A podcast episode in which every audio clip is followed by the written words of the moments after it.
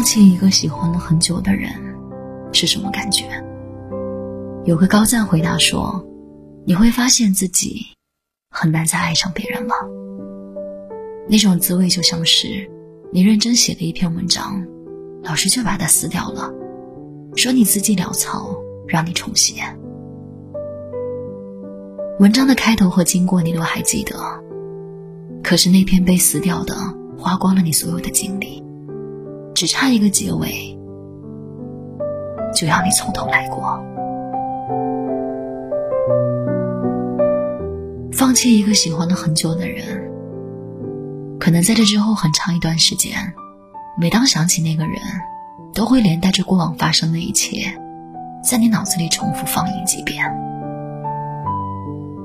他曾是你的铠甲，后来却成了你再也不与人言的痛楚。而且你想，这辈子除非可以，大概率就是再也不见了。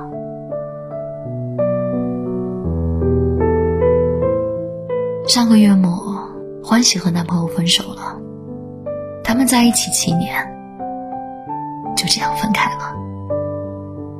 之后的好几天，他还是忙碌在工作的项目里，每天睁开眼快速洗漱，然后打卡上班。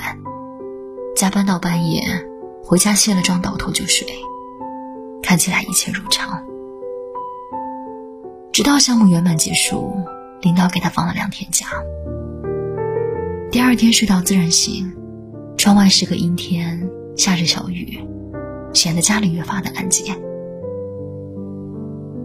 欢喜突然就控制不住情绪，缩在被子里嚎啕大哭。他说那一刻突然觉得。自己就像一个被抛下的困兽，以后都要一个人去面对未知和无常了。七年，人这一辈子又能有几个七年了？听他说的时候，我也满心难过。每个人都是独立的个体，我们决定不了他人的决定。当陪伴的人要下车的时候。我们唯一能做的，也只有接受。纵使接受曾经深爱过的人以后再也不会属于自己，是一件无比艰难的事情，我们依然别无选择。突然想起张爱玲说过的一句话：“我以为爱情可以填满人生的遗憾，然而制造更多遗憾的，却偏偏是爱情。”好像我们在感情里都少不了经历三个阶段。年少时难免天真，牵着手的时候，真的觉得这辈子就是他了，一辈子就是能够给予对方最郑重的承诺。后来却越发明白，相爱的结果和相爱的时间之间，并没有直接的关系。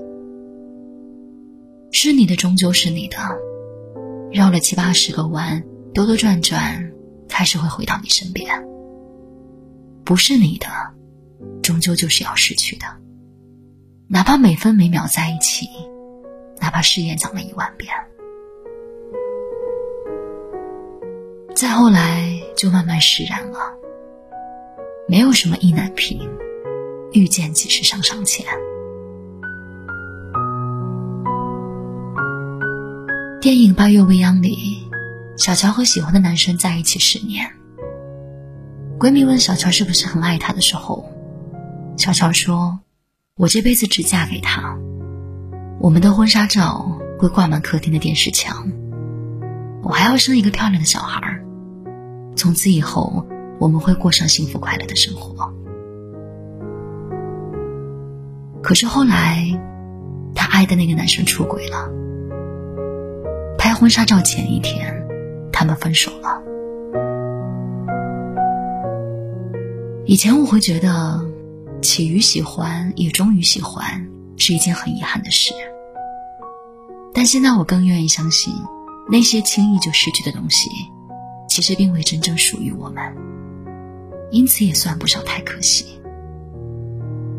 而那些看似突兀的结局，实际上也只是每段关系每件事物该有的宿命。就像钥匙会遗失在某处，雪糕会融化掉到地上，牛奶被碰倒翻洒出来，爱过的人选择离开。那一刻到来的时候，再难过、再惋惜、再不舍，也尽量体面一点，好好说句再见。别说如果，别想也许。你该说服的是自己，要让过去的过去，早点调整好心态和状态，未来的才能如期到来啊。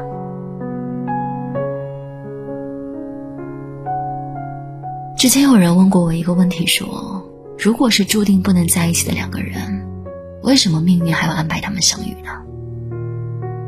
我想，随着年龄和心态变化，我们都会在心里给出关于这个问题的不同的答案。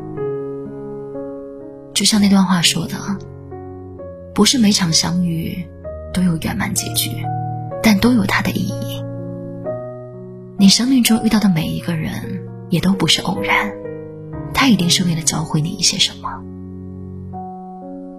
对的人教会你爱和温暖，错的人教会你遗憾和成长。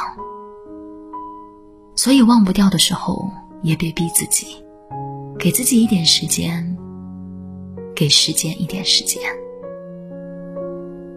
一时做不到彻底放下也没关系啊，不要频频回头就好了。你看，夏天都到了。